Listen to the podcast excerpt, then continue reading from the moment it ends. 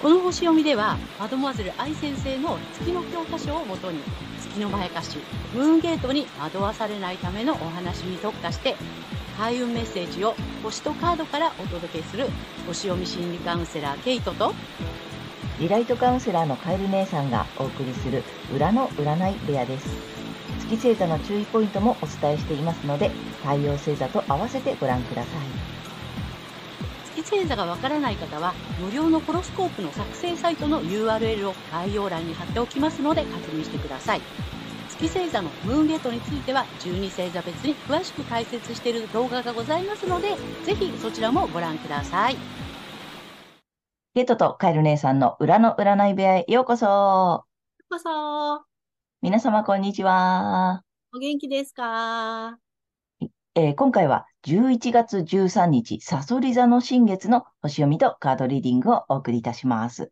まずはね、ケイちゃんに星の動きの解説をお願いします。はい。はい、えー今回の新月は、えー、サソリ座の20度、6ハウスというところで起こります。えー、6ハウスは、えー健康とか衛生、食料、まあ、自衛隊とかね、警察とかね、まあ、そういったこととか、あとはですね、まあ、免疫とか、軍事、労働者、雇用などに関わる領域になります。はい。で、アセンダントは双子座で、えー双子座のルーラー、支配性である水星は、新月と同じ6ハウスにあって、えー星座はね、えー、伊手座になりますね。で、この水星の意味するメディアは、えー海外の食料や健康、あるいは軍事や雇用など、6ハウスの事象について、えー情報収集し、どう発信すればいいか作戦練っているけれども、この MC に重なっている土星から、えー制限とか圧力がかかっていて、なんとなくうまくいかないイメージかなっていうふうに感じます。ですが、えー今回の新月とほぼ重なっているのが、サソリ座のサブルーラーでもある火星です。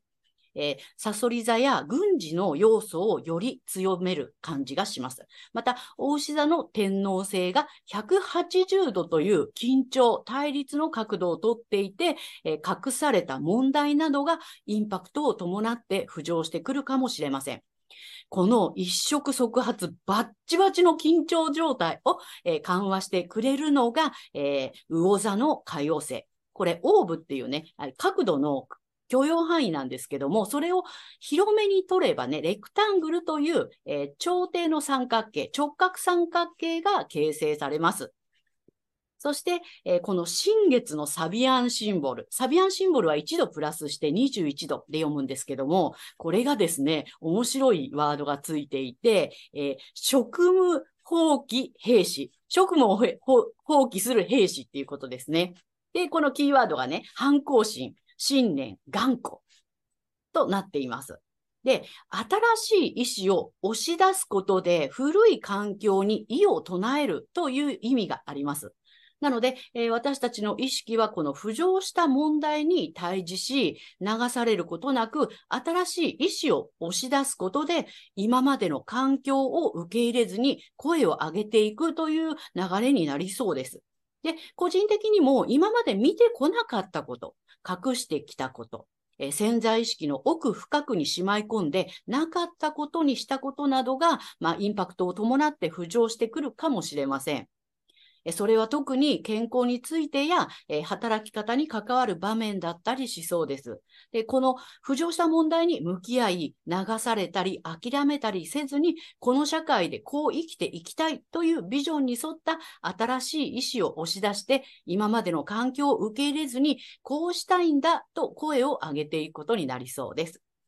前回の、えー満月で大きな夢の中に逃げ場なしで飛び込むことにチャレンジし、今回は古い環境に染まらずに新しい意思を押し出していくことなどを促され、私たちの気持ちもそちらに向かっていきそうです。ですのでね、あの、信念をね、試される、そんな2週間になるかと思います。大まかな流れはこんな感じです。ありがとうございました。ありがとうございます。なになにこのバッチバチって。バッバッチバチ。バッチバチなのよ。なんか角度的にはバッチバチなんだね、じゃそあ。うそうそうそう。もう睨み合ってる。正面で。で、火花散らしてる感じ。もううん。火あー星と天王星。これはちょっとやばいんだよね。うん。だけども、まあね、あの、魚座の海洋性が、うんこうしょ召喚剤というかね、干渉剤か、干渉剤になってくれる感じかなと。うんうんうんなんかそれです、やっぱなんかすごい見直しとかさうん、まあね、ここ最近もね、ニュースとかでもさ、結構話題になるけど、なんだろう、その古いシステムを新しくしようとかさ、うんうんうんなんだろう、ね、見直ししようとかさ、すごいそういうさ、価値観とはまた違った、なんか世の中のシステムみたいな、あもう現実的なところがね、そうそう、がさ、すご始く、めてる。うん、ね、新くし、新しくしていこうみたいなさ、っていうか、まあ、せざるを得ないみたいなさ、なんかそういう動きってすごくあるじゃないここうん最近。なんかそれ、そういう感じだよね。また、こう古いやり方をまた新しくしていきましょうとかさ、それは本当は、あの、なんだ、嫌だったっていうかさ、そうじゃなくてこういう新しくしていく方法もあるんだよってことを、なんだろう、こう打ち出していきましょうみたいな感じだね。もうね、なんかね、もう反強制的にみたいな感じあよね、そうそうそう。なんか押し出されつつ、もう私たちも声を上げていきましょうみたいなうんさ、うんそういう流れだね。こんな気がするよね。ああ、うん本当あれよね、現実的に実生活でとかね、さっきも仕事と、なんだっけ、うん健康とかって言ってたもんね。うん。あ、働き方か、健康と働き方うんについても、やっぱり変わっていく場面が増えてくるよってことなんだね。うん、そそのエリアでね、起きてきてるよね。うん。すごいすごい。なかなか、だからやっぱり、うん、変えていけることは変えたいって言っていこうみたいなね。そうそうう。ん、うん。もっと私たちの意見を出してもいいぞみたいな。うん。だなんねか。今までだったら、まあ仕方ないようね、んみたいな。うんうんうん、仕事だからさ、みたいなね。うんうん。うんまあほね、リモートワークになったって楽になった人もいるわけだからさ、やっぱそれもありだよねっていうことをもっとちゃんと言っていこうみたいなうん。感じだね。ね。ああすごい2週間になりそうな感じそうだでね。すね。新年試されそうな気がしますよ。はい。ということで皆様ぜひ参考にしてみてください。はい。ということで、あの、今日第3弾で すよ。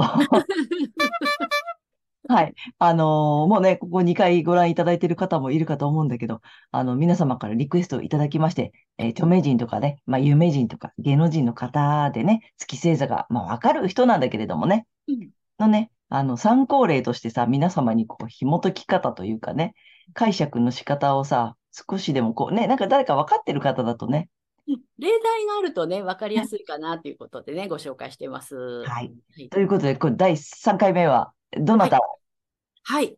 まあ、これはね、ちょっとね、成功例という感じでね、お伝えしたいんですけど、ヒカキンさんです。あ、この YouTube をやっているものとしては、もう、もう本当にさ、か神様のように上神がる。様ね本当よね。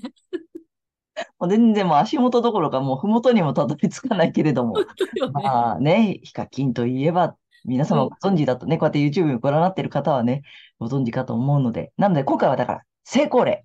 そうです。ねうん。あのここ2回、前回2回はさ、まあちょっとまやかされちゃったのかなっていうお話をしてきてさ、ね、わかりやすく、あの、月の解釈、ご理解いただけたらと思ったんだけど、まあちょっと別角度から、はい。ね、成功してるとこんな感じかなっていう話もうさ、ん面白いかなと思うんだよね。ね。そうそう。そんなはい。ということで、じゃあ、けいちゃん、ヒカキンさん、お願いいたします。はい。これはね、これ月に騙されてない、これね、成功例じゃないかっていうことでね。はい。で、ヒカキンさんのえ太陽は大牛座さんです。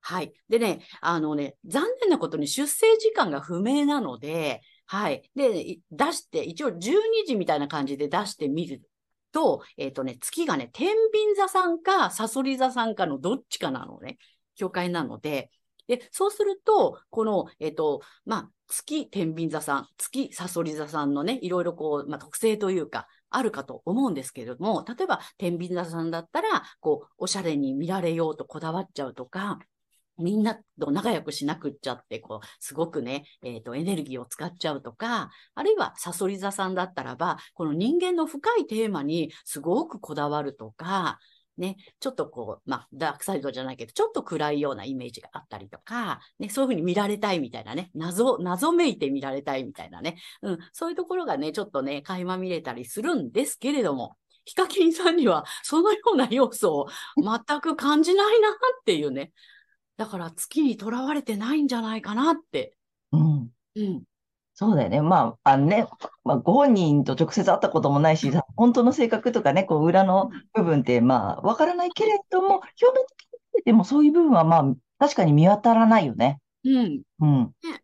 そうそう。で、おうし太陽がお牛座さんだからうん、まあ、お牛座さんの良さっていうのがあるわけじゃないそうです、そうです。うんはだいか。ら、こうね、なんていうの、実直というかさ、うん。ね、その辺がすごく、逆に分かりやすく出てるよね。そう、そうなんだよね。で、もともとその大牛座さんはお金にも関係する、うんまあ、星座なんだけども、うんまあ、大牛座ってこの世の豊かさを享受するっていうね、まあ、そういう意味合いもあるし、えーキーフレーズは I have で、私は所有するという。だから所有してますよね、みたいな。うんめっちゃ所有してますよね、みたいなね。特にあれだよね、物とかね、こう、自分、個人の、しかも個人の所有だよね。あ、そうそうそう。うんそうなの、そうなの。ね。そうなんです。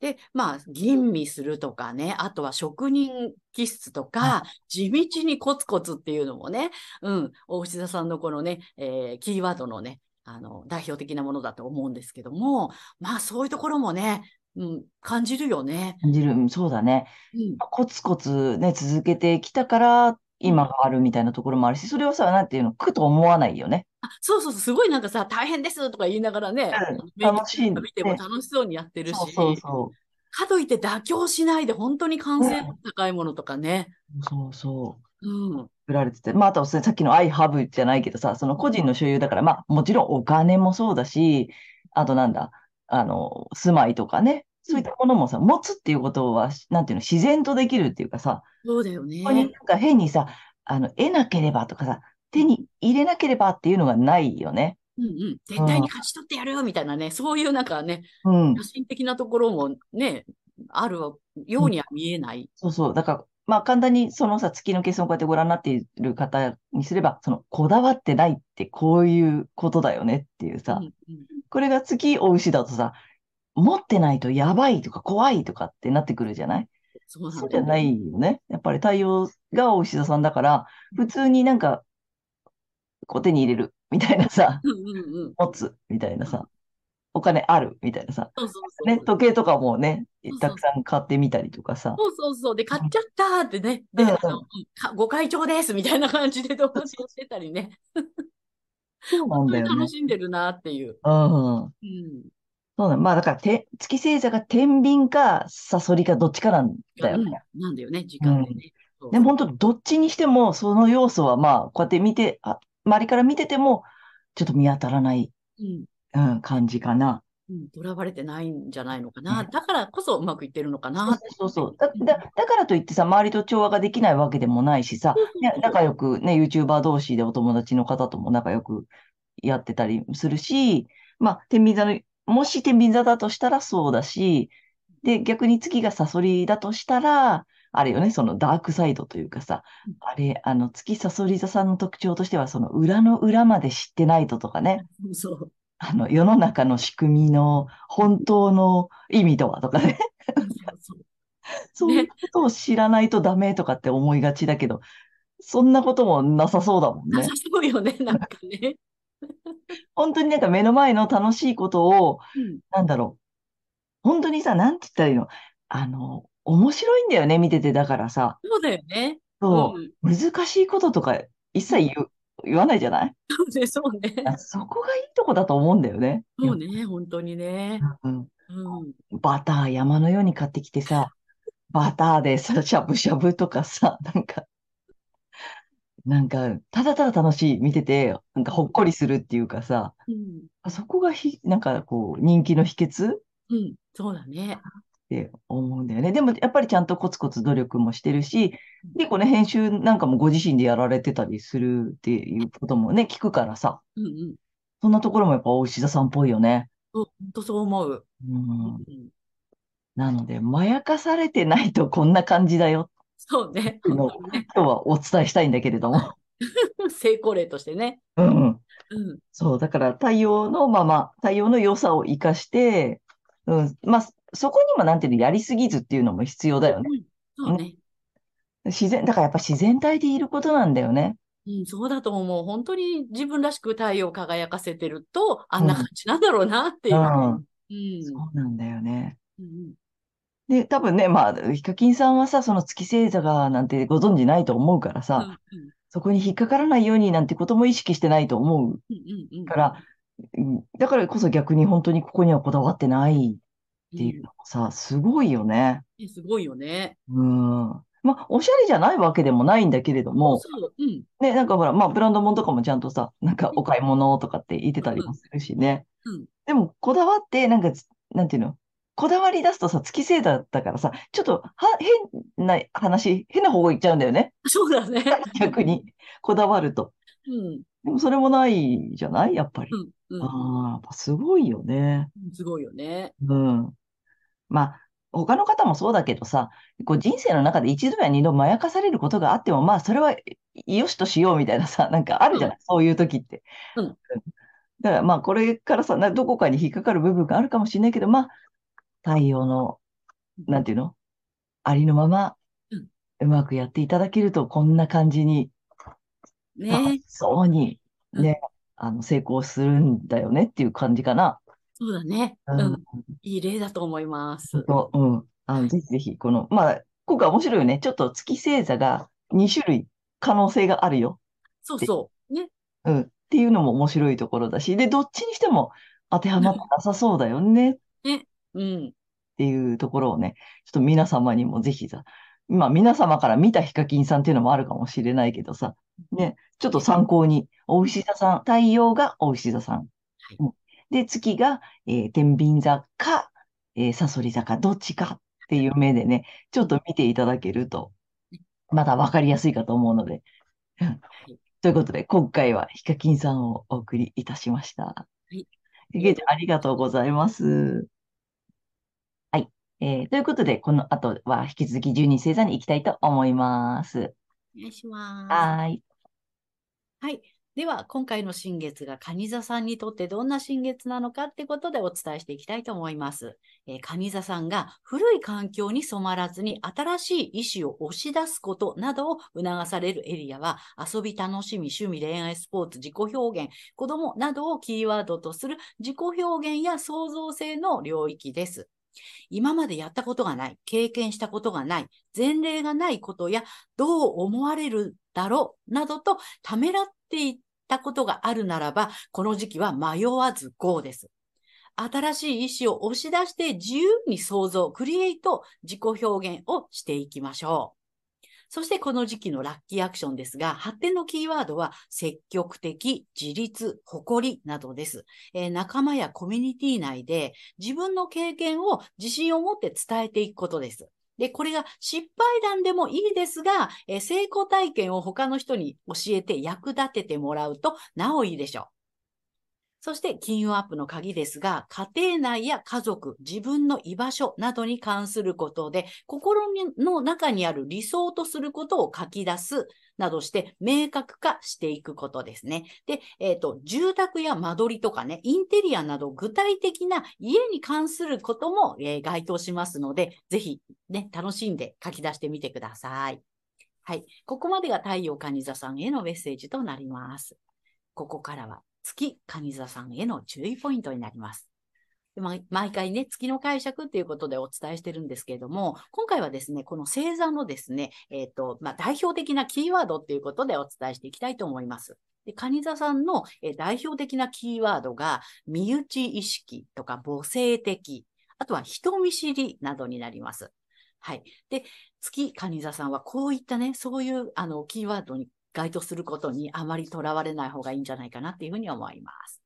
で、そんな月蟹座さん、この時期ですね、遊び、楽しみ、趣味、恋愛、スポーツ、自己表現、子供などをキーワードとする、えー自己表現や創造性、クリエイティビティの領域で、えー環境や慣習を拒否して意思を貫きたいという思いが出てくるかもしれませんが、えーこの時期はそれは全てを失わせるムーンゲートにつながる月のまやかしですので、騙されないように注意してください。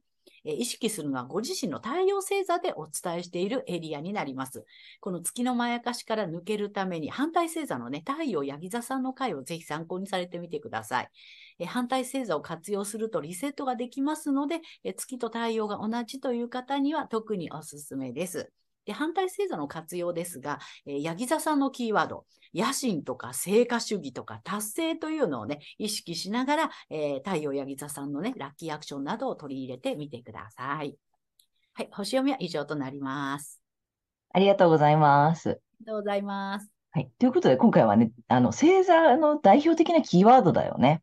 あはい。うんうん。なので、えっと、カニズさんのね、やっぱりさ、特徴はいだよね。この身内意識が強いとかさはい、あと、いいお母さんでなければとかね、いい、なんなん、お父さんもそうだけどさ、いいか家庭児みたいなね、うんうんうん。とか、あと、まあ、人見知り、あとなんか人気者とかもなかったっけあるある。ね。だかうら、んそうそうでなければならないって思っちゃうのが、この月星座のさ、まやかし部分なので、そこにこだわらなくていいよっていうことだよね。そうです、そうです。うん。だから、その母性、母性がない私ダメとかさうん、ね、いいお母さんになれない私ダメとかってやらなくていいので、で、そこでその反対星座のこのキーワード使ってほしいんだ よね。そうなんです。で、ヤギ座さんなんだよ ね。ゴリゴリの野心出していいよみたいなそ。うそうそうそう。もっと野望とかね。そう。家臣とかさそう、成果主義とかね。うん。あともう崖を登る勢いで、なんつうのうんもうさ、コツコツ、まあ、コツコツともまた違うんだよね。なんかさうん、崖を登るぐらい頑張るんだよね。そうだね。達成に向けてみたいなね。そう、ゴールに向けてさ、なんつうの、崖はいとわないみたいなさ、うん。あ、このぐらいの角度ですかはーい、みたいなさ。 だってこう角度がこうどんどん上がってっても、あ、はーい、みたいなさ、そうだね。すごいとこ登っちゃうもんね。登っちゃうのよ。うん。で、なんなら崖で別に休憩です、ふー、みたいなさ。 そで、うまだた登ります、みたい なさ。なんかそれぐらいの感じうん。になってもいいよっていうさ。ですそうです。ねなんかぜひね、このヤギ座さんの良さをね、取り入れていただくとうまくいくと思うので、ちょっとね、見てみていただきたいと思いますはい。はい。ケイちゃん面白かった。ありがとうございあまりすが。とうございます。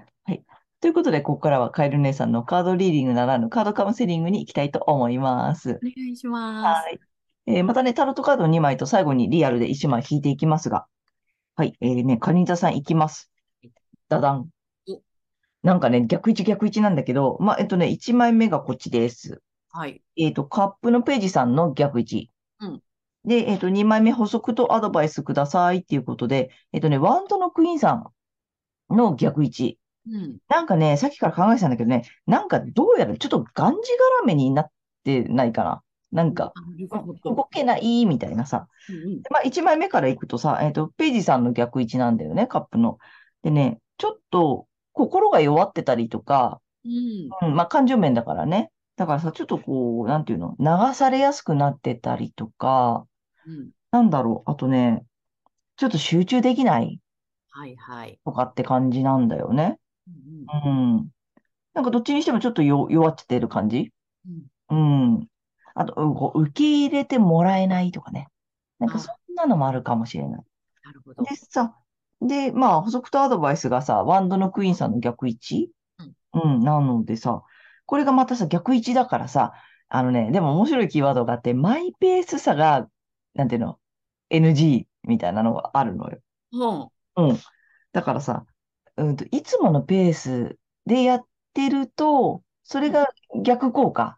うん。なるほどね。うん、っていうことでもあるので、なんかさっき言ったさ、そのちょっと弱ってる部分とかさ、なんか動けないとかさ、受け入れてもらえないとかさ、なんかちょっと悲しいことがあるとかさ、それちょっといつものやつじゃないやつにしてほしいってことなんだよね。うんうんうん。うん。なんかいつものペースの逆をやるってやつよ。はいはい。いつもやってるパターンの逆うん。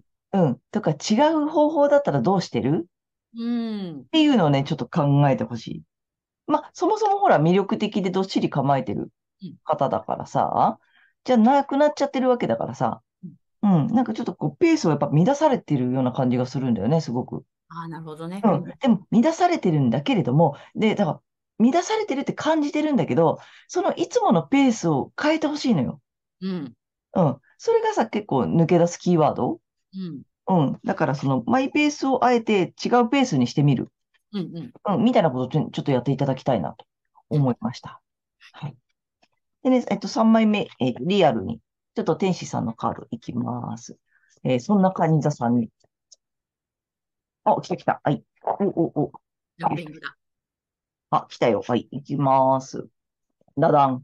おお。これね、あれですよ。で、自然体でいるなのよ。だから、あやっぱあんま考えないことよね、深くね。うん。うん。で、こう、パッとひらめいた方にしてほしい。だからう、んその違うパターンにするって言ったじゃないさっき。いつもと違うパターンにしてって言ったけど、それさ、ひらめいた方にしてほしいんだよね、自然体で。うん。うん。なんか、今日はこっちのパターンにしてみよう。あ、今日はこれ。今これ。とかさ。うん。なんかそんな感じこれ、あの、特に3だしね。うん。うん。子供、自由。あ、そうだね。うん。ここがもうキーワードのポイントだからさ。うん。うん。ぜひなんかちょっとひら、あの、その場のやつよね。なんかわかる。パッとひらめいたやつ。で、次にいつもならこうしてるってさ、その、ひらめきの後に浮かんでくるやつってあるじゃん。うん。それって、なんていうのいつものやつなんで思考なんだよね。そうだね。うん。じゃなくて直感の方。うん。うん。直感思考ってなるからさ。うん。直感の方を採用するっていうことをね、ちょっとやっていただきたいなと思います。はい。ということで、えーカエルネさんのカードカウンセリング以上となります。ありがとうございました。はい。ということで、今回は11月13日、えー、サソリ座の新月から11月26日までのね、星読みとカードリーディングをお送りしました。と皆様、太陽星座のね、えー回をご覧いただいていると思うのですが、ぜひご自身の月星座も調べていただいて、えーそのね、注意ポイントもご覧になってみてください。また、月のまやかしから抜けるために、反対星座の回もね、ぜひ参考にしてみてください。ということで、えー、けいちゃん、次回の放送ははい。えー、11月27日、双子座の満月となります。はい。あと、いつもチャンネル登録やグッドボタンなど励みになっております。ありがとうございます。ます。はい。えー私たち2人の個人鑑定の詳細やブログ、えー公式 LINE などの URL は、えー概要欄に載せてありますので、そちらもぜひよろしくお願いします。ということで、皆様、素敵な2週間をお過ごしください。またねありがとうございました。ー。ありがとうございました。